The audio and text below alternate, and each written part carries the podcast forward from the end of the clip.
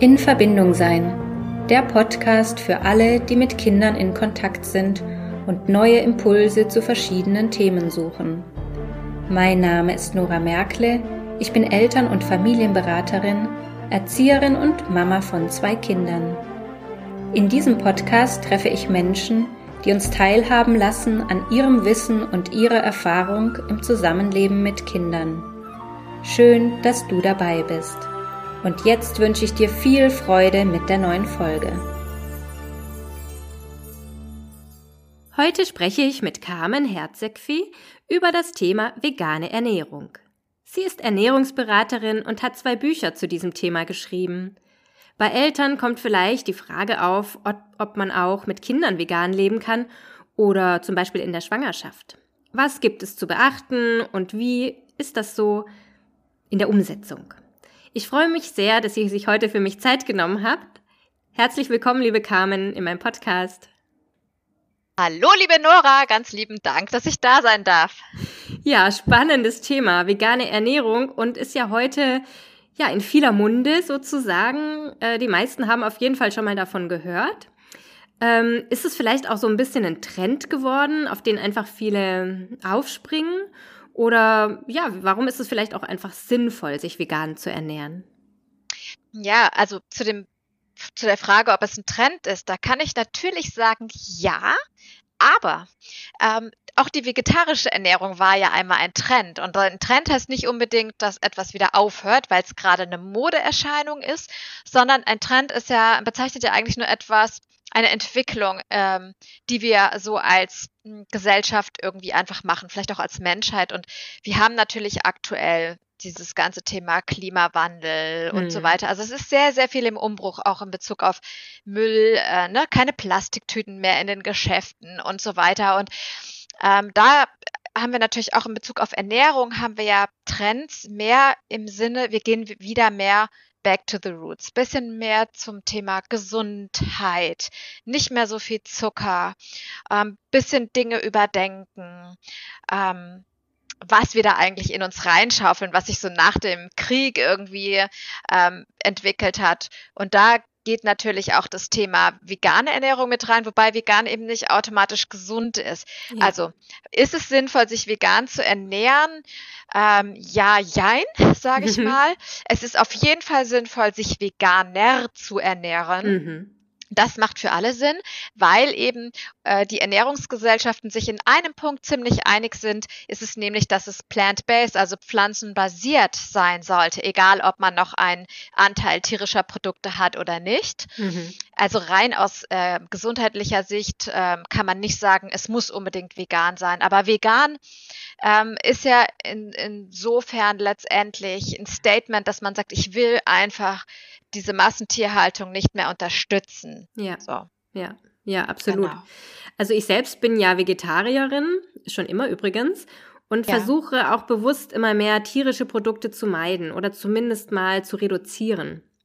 Und merke dabei aber schon, dass man nicht einfach nur mal eben so Veganer wird, sondern dass man sich schon intensiv mit dem Thema auseinandersetzen muss ja, um nicht irgendwelche Mangelerscheinungen zu bekommen. Ja, gerade so mit Kindern zum Beispiel auch. Wie siehst du das? Ja, absolut.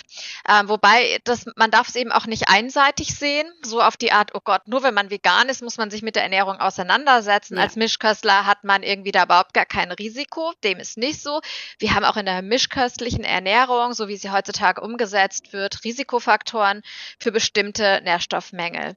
Es ist nur so, dass wir zum Beispiel eben bei der veganen Ernährung einige Nährstoffe ein bisschen kritischer haben. Wir sind dafür mit anderen besser versorgt. Zum Beispiel, wir sind mit Ballaststoffen besser versorgt versorgt.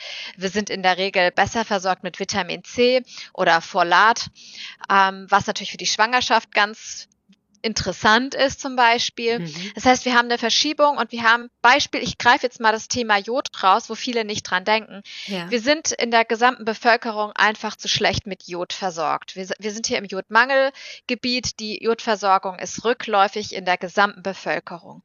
Die Veganer sind aber noch einen Ticken schlechter mit Jod versorgt als Mischköstler zum Beispiel, die noch regelmäßig Fisch essen. Mhm. Gibt ja aber auch viele Mischköstler, die kein Fisch essen und äh, die sind dann auch nicht so richtig gut dran. Und das heißt, äh, wir geraten da schneller in Mangel als ein Mischköstler. So. Mhm. Das ist jetzt nur das Beispiel von Jod. Ja. ja. und B12 ist natürlich ganz klar, also B12, da bist du ja auch als Vegetarierin äh, gefährdet. Das, ich war auch lange Vegetarierin, ich habe mich nie damit auseinandergesetzt, so mit 16, 20, ähm, mhm. ist ja auch schon wirklich lange her bei mir. Wenn man meine Falten auf Instagram sieht, dann kriege ich manchmal so Fragen, wie alt bist du denn eigentlich? Ich so, oh Gott, was heute so schlimm? Ja, ähm, genau, ja, ich äh, bin ja schon fast ein halbes Jahrhundert, so ja. ein paar Jahren. Ja, ähm, Wie lange machst insofern, du das denn jetzt? Selber? Ähm, vegan mhm. seit, mhm. ähm, sagen wir, äh, streng, in Anführungszeichen, ich bin gar nicht streng, aber seit äh, über zehn Jahren und umgestellt auf plant-based, wo ich überwiegend vegan war, mit wenigen Ausnahmen, war schon 2008, also schon 13 Jahre. Wow. Ja. Und ähm, ja, wie gesagt, mit 16 bin ich Vegetarierin geworden, war acht Jahre Vegetarierin, dann ging es mir nicht gut, dann dachte ich, mir scheint wohl Fleisch zu fehlen. Ähm, das Problem war aber, dass ich einfach Pudding äh, vegetarisch unterwegs war. Mhm. Dann habe ich ein paar Jahre wieder mischköstlich gegessen. Ähm, ja, es hat auch nichts gebracht. es waren andere Dinge noch schlechter. Und man kann sehr, sehr, sehr viel tun mit der richtigen Ernährung. Aber man kann natürlich auch mit der veganen Ernährung ins offene Messer laufen, vor allem mit Kindern, wenn man sich nicht drum kümmert. Ja. Und äh, was machst jetzt du persönlich zum Beispiel? Äh, checkst du regelmäßig dein, dein Blutbild beispielsweise oder schaust, welche Nährstoffe sind denn vielleicht äh, im Ungleichgewicht? Oder hast du jetzt über die Jahre vielleicht sogar schon so ein Gefühl dafür entwickelt, was könnte mir fehlen? Ähm, wie machst du das ganz persönlich jetzt? Ja, beides. Also ich mache schon äh, Blutuntersuchungen, gucke mir das immer wieder an. Also ich gehe da auch sehr, sehr, sehr viel tiefer noch. Aber ich bin nicht mehr unbedingt, dass ich sage, oh, ist schon wieder ein Jahr her, ich muss unbedingt rennen, weil ja, ich habe eben dieses Gefühl und äh, ich habe mich ja sehr viel weitergebildet in Bezug auf bestimmte Mikronährstoffe, auch auf Mangelsymptome. So, das heißt, wenn ich klinische Symptome von irgendwas bekommen würde, dann würde ich sofort wissen, okay, es ist das, das, das, das, das, kommt in Frage.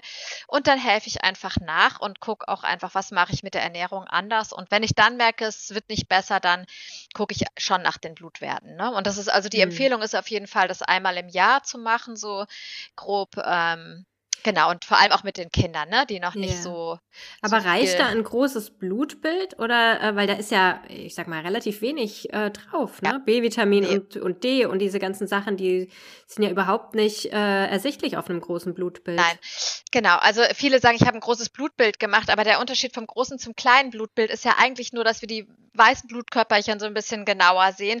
Und dann könnte man zum Beispiel, wenn man jetzt gerade irgendeine Infektion hat, ein bisschen genauer sagen, wo, was ist es genau. Das hm. ist ja letztendlich, bringt uns jetzt für den Ernährungsstatus nichts. Im kleinen Blutbild, da könnten wir sehen, ob wir eine Eisenmangelanämie haben. Gegebenenfalls auch eine B12-Mangelanämie so, äh, aber nicht ein normaler B12. Ist da, wie ist der Speicher und so weiter. Du siehst auch keinen Eisenspeicher und so weiter.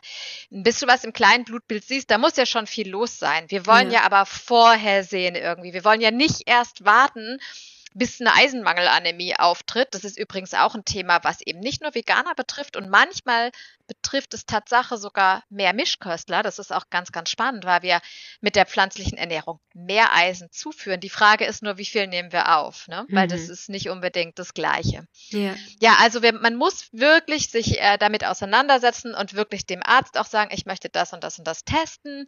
Und bei B12 auch zum Beispiel sagen, ich möchte nicht äh, B12 im Serum gemessen haben, sondern ich möchte ein bestimmtes Transportprotein ähm, sehen, wo ich weiß, wie viel wird wirklich hin zu den Zellen Zellen transportiert, weil das, was im Serum ist, ist nicht unbedingt das, was transportiert wird. Ne? Okay, also ich sehe schon, das geht ganz schön in die Tiefe. Geht in die also, Tiefe. Also ähm, ja. das ist nicht einfach mal eben mit so einem Blutbild gemacht. Gibt es da aber ein, hm, wie soll ich sagen, ein, ja, ein, ein, eine Sache, mit der man dann zum Arzt gehen kann und sagen, ähm, ja, ich möchte mal das und das getestet haben oder ja, wo, wo findet man solche Werte? Ja, es gibt sehr viel Literatur inzwischen, sowohl für Veganer allgemein als auch das, zum Beispiel meine Bücher, die sind ja sehr speziell zum Thema Schwangerschaft und Stillzeit vegan. Mhm. Ähm, und dann einmal von ab der Beikost bis zum Teenie-Alter. Das sind Ratgeber mit Kochbüchern und da haben wir jeweils natürlich auch Informationen zu den Blutwerten drin. Die ja. kann man dann so nehmen und dann kann man sagen, okay, das und das und das müsste ich testen. Hm. Ich überlege auch, ob ich nochmal äh, ein E-Book zu dem Thema mache, wo ich es wirklich auch erkläre, was ist eigentlich in dem Blutbild drin, was ist ja. das unter, der Unterschied, wenn da steht Serum, Plasma, Vollblut und so weiter und wo kann ich diese Auswertung überhaupt machen lassen, äh, weil nicht alle Labore bieten alles an. Also ich bin am überlegen, ob ich es noch mache, aber ja. es wird frühestens nächstes Jahr was. So ja, aber das Planung. wäre sicher sehr hilfreich, weil das äh, ja. gerade, ich glaube, wenn man sich ja erst auf den Weg macht, du bist ja schon Profi da drin, ähm, aber wenn man sich auf den Weg macht dahin, ähm, ist es, glaube ich, schon ganz hilfreich, wenn man das auch so ein bisschen kompakt hat. Also ja. Ähm, ja, ich wüsste gar nicht, wo ich das überall zusammensuchen müsste. Ne? ja, ich finde es halt in dem, ja, ich ja. finde es in dem Zusammenhang halt spannend, überhaupt mal zu verstehen, wie setzt sich das Blut überhaupt genau. zusammen und so, warum heißt das eine so, warum heißt das andere so und warum kann ich jetzt nicht unbedingt sagen, ja, ich nehme jetzt einfach einen anderen Wert, warum müssen es genau die Werte sein und so, ne? Ich gebe hm. nicht nur irgendwas ab, weil ich habe es wirklich so oft, obwohl wir es in den Büchern haben, dass doch wieder die falschen Sachen ankommen und ich denke so, ah, shit. Ja. Und ähm, ja, genau, das ist natürlich, ja, und man darf aber auch nie vergessen, ähm, es sind halt eben nicht nur die Werte entscheidend. Es geht immer auch darum, wie fühlt man sich. Ne? Mhm. Und wenn du gute Werte hast und dich nicht gut fühlst, so, dann muss man natürlich trotzdem gucken, woran liegt das so, ne? Und das ja. ist natürlich nicht immer ein Ernährungsthema, aber es ist halt immer spannend, das mit einzubeziehen. Ja, ja, absolut. Also wir haben vorhin auch schon mal ganz kurz über die Schwangerschaft gesprochen. Ähm, und du hast ja wirklich sogar ein Buch darüber geschrieben, über vegane Ernährung in der Schwangerschaft. Das können wir natürlich jetzt nicht ganz ausführlich äh, behandeln, genau, aber ja. doch äh, würde ich es gerne anreißen, das Thema, weil es ja schon, ähm, also auch von vielen Ärzten gesagt wird, also vegane Ernährung hin oder her, aber bitte wenigstens in der Schwangerschaft vielleicht ausgeglichen essen. Ähm, was sagst du zum Thema vegane Ernährung in der Schwangerschaft und worauf muss man achten oder eventuell auch supplementieren? Ja, also ganz grundsätzlich. Also ich habe äh, von meinen zwei Kindern war die zweite Schwanger. Mein Großer wird ja schon 18 jetzt. Mhm. Habe ja gerade schon gesagt, wie alt ich bin. habe es schon angekündigt. Also ich habe schon fast ein erwachsenes Kind, ja. Und mein zweiter, der ist ja sieben gerade geworden. Und die Schwangerschaft war schon vegan. Und das mhm. hat mich auch inspiriert, ein Buch darüber zu machen, weil es gab nichts. 2014 gab es in mhm. Deutschland kein Buch dazu. Das heißt, ich stand da vor dem Problem und dachte, oh Gott, was mache ich? Und dann habe ich gesagt, okay, ich schreibe ein Buch. Und dann dachte ich, okay, ich muss ja irgendwie das auch verstehen und dann habe ich die Ausbildung gemacht und Seminare gemacht und so weiter, ne, um dieses Thema reinzukriegen. Es gab ja auch damals noch keine Ausbildung, so vegane Ernährungsberater, pff, mhm. äh, Mutter- und Kindmodule gab es alles gar nicht. Ja. Und ähm, so, was ich sagen kann dazu, also A, habe ich selber durchgemacht, selber gesehen und ich habe seit 2015, wir haben jetzt, wo wir den Podcast aufnehmen, 2022, also knapp sieben Jahre, begleite ich jetzt äh, vegane Familien hm. und war damit auch die erste, die in Deutschland genau sich auf dieses Thema spezialisiert hat und die auch gesagt hat, ich mache links, rechts nichts anderes, ich mache wirklich nur diesen Schwerpunkt. Und ich sehe so viele Familien, bei denen das wunderbar klappt. Also das heißt, ich kann es eben nicht nur aus der Theorie berichten, sondern auch aus der Praxis. Natürlich ähm, schaue ich nicht auf 30 Jahre, ich sehe nicht, was ist mit den Kindern, wenn sie erwachsen sind, aber bisher ist alles supi, ne? Ja. Ähm, so, wir wissen natürlich aus vielen verschiedenen Studien zum Thema vegane Ernährung, wo so die kritischen Nährstoffe bei veganer Ernährung sind, wo Veganer darauf achten müssen. Es gibt genug Studien zum Thema Schwangerschaft, wo man genau weiß, also man weiß physiologisch, äh, was passiert mit dem Nährstoffbedarf. Welcher, welche Nährstoffe sind erhöht, welche sind besonders wichtig in der Schwangerschaft. Ähm, ja, gibt es ja irgendwas, wo man besonders darauf achten muss? Siehe zum Beispiel Folat, das wird ja immer überprüft, Eisen wird überprüft, ist aber viel zu kurz gedacht. So, so das heißt, wenn wir diese Nährstoffe miteinander miteinander abgleichen, dann wissen wir genau, wo es eng werden kann im Bereich vegane Schwangerschaft. Mhm. Und genau das sind natürlich die Nährstoffe, die wir uns gesondert anschauen und wo wir dann eben äh, sagen, okay, ganz gesamt für, die, für das Thema Schwangerschaft gilt ja immer, hey, wir haben gar nicht so viel höheren Kalorienbedarf. In der Stillzeit ist der ja deutlich mehr erhöht, ja. aber die Nährstoffe sind ganz schön erhöht, also der Nährstoffbedarf. Ähm, so, das heißt, wir müssen es schaffen, ähm, die Qualität des Essens zu verbessern, dass wir nährstoffreicher essen. So, und ohne dass wir gleichzeitig irgendwie super viel mehr Kalorien zu uns nehmen. Hm. Und das gilt halt genauso für das Thema vegane Ernährung. Und äh, auch die Nahrungsergänzung ist dann natürlich wichtig, teilweise eben in einer anderen Dosierung. Da muss man ein bisschen mehr drauf achten. Aber wenn man diese Sachen richtig macht, ist das überhaupt gar kein Problem, da eine vegane Schwangerschaft durchzuziehen. Genauso wenig wie eine vegane Stillzeit oder eine vegane Beikost. Wird ja auch oft gesagt, oh Gott, bloß nicht im ersten Lebensjahr. Hey, im ersten Lebensjahr ist die vegane Ernährung super einfach. Die stillende mhm. Mutter ernährt sich total gut und macht dann einfach die richtigen Dinge, richtigen Dinge beim Thema Beikost. Gar kein Problem. Wenn man natürlich Dinge falsch macht, wird es natürlich in den Lebensphasen ein bisschen eng. Ne? Ja. Da gibt es keinen Speicher bei dem Kind, das ist ganz klar. Ja, ja. Okay. Ja, spannend. Also ähm, kann man sich da auf jeden Fall dran trauen. Falls hier ja. schwangere Mamis zuhören, Wenn, ähm, genau, wenn ihr Schwangere zuhören, ähm, ich sage das ja nochmal am Ende, da gibt's was äh, auf meiner Webseite, gibt's ein schönes Geschenk, aber das erkläre ich euch dann am Ende. Ja, okay. Also ähm, ich ja, nutze auch viele vegane Produkte. Ähm, und es ist ja auch heute überhaupt kein Problem mehr, das zu bekommen, was ja vor vielen Jahren noch ähm, viel schwieriger war. Allerdings habe ich auch festgestellt, dass in sehr vielen Produkten beispielsweise viel Zucker enthalten ist, was ich persönlich wahnsinnig ärgerlich finde. Ähm, oder auch, ja, dass es so ein bisschen undurchsichtig ist, was da drin ist, beziehungsweise sehr viele Fertigprodukte. Nutzt du persönlich das viel, beziehungsweise empfiehlst du das oder sagst du schon möglichst viele Frischzubereitungen? Genau, also letztendlich, das, ich, äh, ich erzähle ja äh, über die Grundprinzipien gesunder Ernährung. Und die mhm. Grundprinzipien gesunder Ernährung haben erstmal mit Fertigprodukten gar nichts zu tun. Ja, genau. Sondern da geht es um eine frische Zubereitung, um möglichst naturbelassene Produkte, wenig verarbeitet. In meinem Fall auch möglichst bio, wenn es irgend das Budget hergibt. Mhm. Äh, ich kann nur sagen, ich habe da immer eine Priorität drauf gesetzt. Es muss nicht alles 100 Prozent sein. Und wenn ich essen gehe, da bin ich da auch nicht äh, päpstlicher als der Papst. Aber natürlich ähm, ist das eben die Basis einer gesunden Ernährung, dass wir möglichst unverarbeitet essen. Was nicht heißt, dass man nicht mal so ein Produkt sich schnappen kann.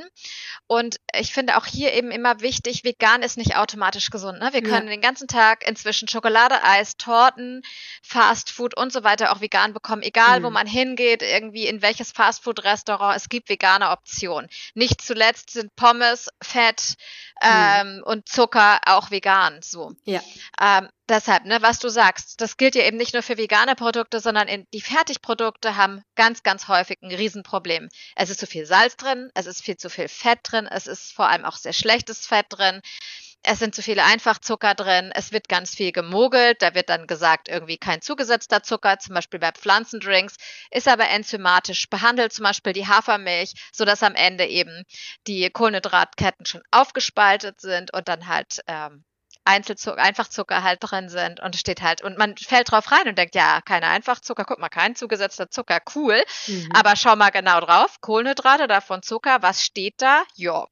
Genau, da geht's dann eben weiter. Und ähm, insofern finde ich das halt eben für jeden ganz, ganz spannend, egal wie er sich ernährt, damit auseinanderzusetzen und eben diese Grundprinzipien der gesunden Ernährung einzuführen. Also auch wenn jetzt äh, Mamas zuhören hier, die sagen, nee, mit vegan habe ich nichts am Hut. Mhm. Ähm, jeder kann was tun, egal wie er sich ernährt. Und jeder kann mehr pflanzliche Produkte reinbringen. Wir haben ja heute oft das Thema, dass man sagt, oh, die Kinder, die essen kein Gemüse oder so. Mhm.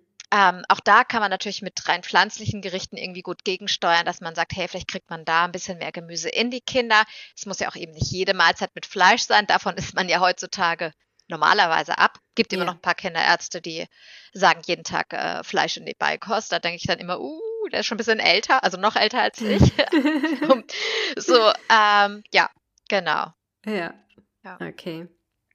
Ähm, ich höre ganz oft von, ähm, ja, auch von Eltern, die sagen, also das ist ja alles schön und gut, nur, ja, ich kann es mir nicht leisten. Ist vegane Ernährung wirklich teurer als herkömmliche Ernährungsweisen? Oder kann sich jede Familie leisten? Also ich habe äh, auch alleinerziehende Mütter, ähm, die mir folgen auf Instagram, die können sich zwar keine Ernährungsberatung erlauben, aber die das trotzdem durchziehen. Ähm, also sagen wir mal ja und nein. Es kommt drauf an. Also die Fertigprodukte sind natürlich teuer. Mhm. Und vor allem, wenn man bessere Firmen nehmen will, kleinere Firmen, die eben ein bisschen gesünder sind, dann sind die häufig teurer. Warum? Weil die natürlich in kleinerer Stückzahl produzieren. Mhm. Wenn man jetzt irgendwas kauft, ähm, von, ähm, von irgendwelchen großen Marken. Auch da ist vegan teilweise teurer. Da gab es auch mal eine ganz gute äh, Doku dazu. Ich glaube vom NDR, die Tricks mit vegetarisch und vegan hieß es, glaube ich. Mhm. Ähm, grundsätzlich ist es so, wenn wir uns rein pflanzlich ernähren und mit Basisprodukten, zum Beispiel Hülsenfrüchte, die getrocknet sind, dann ähm, ist es nicht unbedingt so teuer. Wenn man natürlich viele Fertigprodukte reinnimmt und so weiter, dann ist es teurer. Das ist ganz klar. Ähm, wir haben auch das Thema zum Beispiel, dass Pflanzendrinks mit 19 Prozent Mehrwertsteuer besteuert sind, während äh, Kuhmilch bei, bei 7 Prozent liegt. Und wir haben natürlich im Bereich tierische Produkte noch sehr viele Subventionen und zum Beispiel im Bereich pflanzliche eben weniger und äh, Bio auch noch nicht. Und ich denke, wenn sich hier mal die Subventionen drehen, und ich kann mir vorstellen, dass das passiert, mhm. ähm, wir haben jetzt eine teils grüne Regierung, ne? Ja. Ähm, da passiert ja einiges. Ich finde auch nicht alles gut, was da passiert. Ja. Das mal so am Rande. Ja. Aber ich kann mir vorstellen, dass der Ruf wird immer lauter, einfach bei der Besteuerung da Dinge zu ändern, bei den Subventionen was zu ändern. Hm. Da ist natürlich eine große Lobby auch, die da ähm, natürlich andere Interessen hat. Das wird alles noch dauern. Ähm, und das beeinflusst natürlich. Aber man kann wirklich, wenn man mit sich mit Basislebensmitteln ernährt und möglichst viel selber macht, äh, kann man das tatsächlich kostengünstig auch hinbekommen. Hm.